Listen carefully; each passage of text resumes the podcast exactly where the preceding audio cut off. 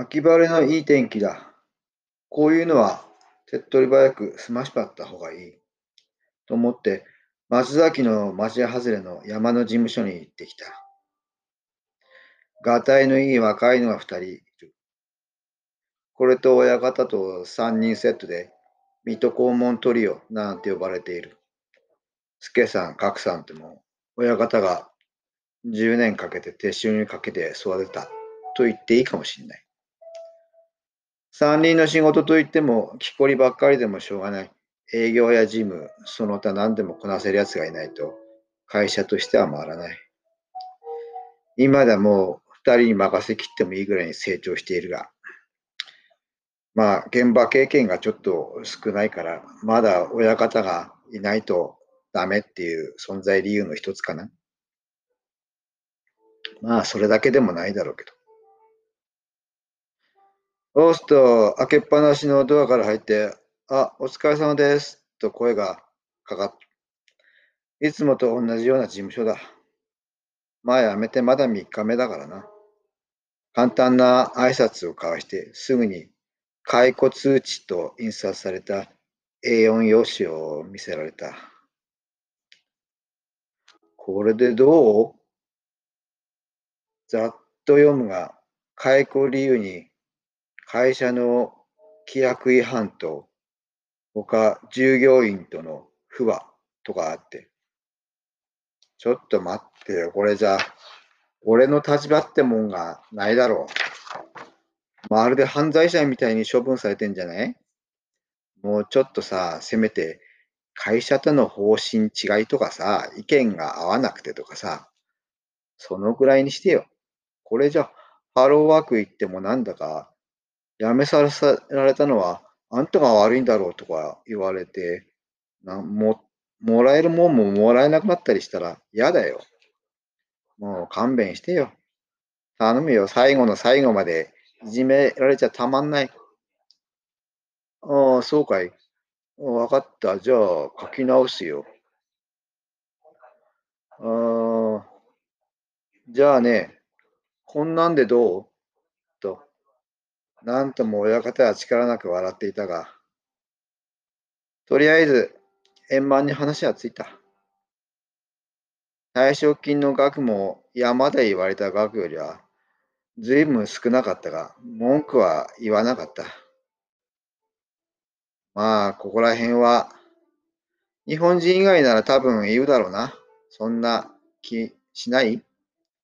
そんな処理の仕方、弱いんだね。まあ、そうする自分に情けなく思うも、やっぱりこれ以上めんどくさくなるのも嫌なんだ。うん。くどくど、こうやって小説にするのも、うん、ここでやめよう。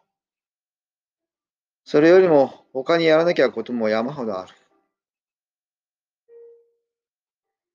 用事が終わって1時間ほど世間話や雑談をした。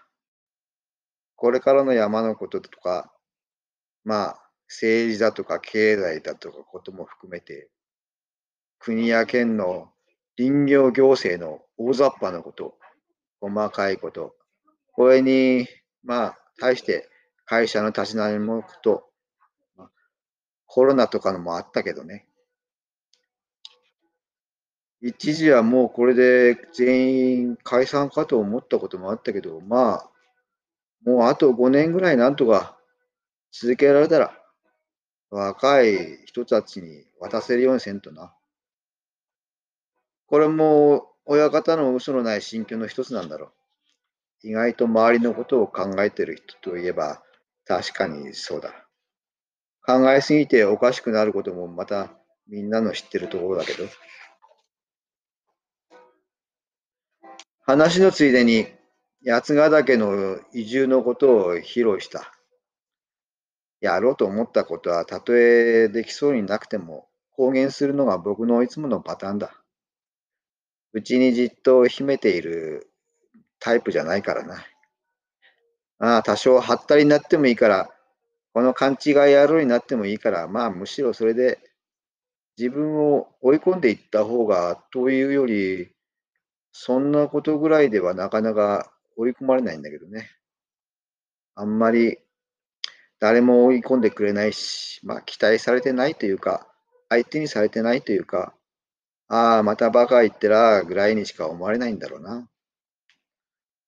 そのぐらいの存在感しかないんだ。まあ、なんとも僕という存在は、本当にフリーラジカルなんだろう。うん、意味違うかな。全然。まあいいや。僕の造語ということで。で、その八ヶ岳のついでに、南伊豆の家を売り出すことも話した。若い助さんの方に安くしてやるから家買わないか？と、まあ、宣伝じゃないが、まあ、どんな時でも、そんなこと言っとかないとな。そうか、家売れないと移住もできないか、と親方が言うので、いや、そんなん待ってたら死ぬまで動けねえよ。この1、2年には、なんとかするんだよ。売れなくてもさ。まあ、自分でもその根拠は全くないんだけど。どうだい、さくちゃん、いいだろう。八ヶ岳遊びに来ていいぞ。まあ、ここまで言うか、みたいな。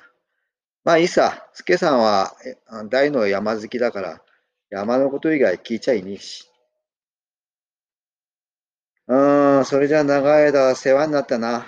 他のみんなにもよろしく言っといてくれ。ありがとうとね。事務所の外はすっかり夏のように陽気になっていた。でも、湿気もなくて、カラッと気持ちいい。さて、銀行寄って9月分の給料を下ろして、サンフレッシュ行ってうまい魚でも買って帰ろう。と、帰ってきて、これを書いている。書きすぎかなと、ああ、コーヒーでも飲もう。もう夕方か。なんて早いんだ。なんという自由だ。山のみんなは今日もヘトヘトになって働いてんだろう。何もしてない僕はなんて楽ちんなんだ。正しいみんなは山で有意義に働いて胸を張って帰ってくるだろう。間違った僕は何もすることがなく、胸を張ることもなく、なんて自由なんだと思う。この意味がわかるだろうか。ミーズの時もそうだった。彼らは有意義な正しい報酬を売るだろう。そして、無意味な僕には何の対価もなく、ただの自由しか得られない。これが自由かっていう人もいるだろう。まあでも僕にとっては、こんなにもかけがえかけがえのない自由の意味。まあこれがわかるだろうか。えー、っと、今日はここまでですね、えー、失業保険をもらうのに、えー、いろいろ事務手続きを、えー、しないとならないので、ちょっと、えー山の事務所に行ってきたっていう下りのとこですね。えー、まあ、のんきにやって、まあこれが僕は自由だと思ってるわけですけども、他の人はまあ、そうは思ってないかもしれないですね。まあ、なんて不自由なんだろうとかって思ってるかもしれない。そこら辺はまあわかりませんが。まあ今日はここまでです。では、えー、また明日。期待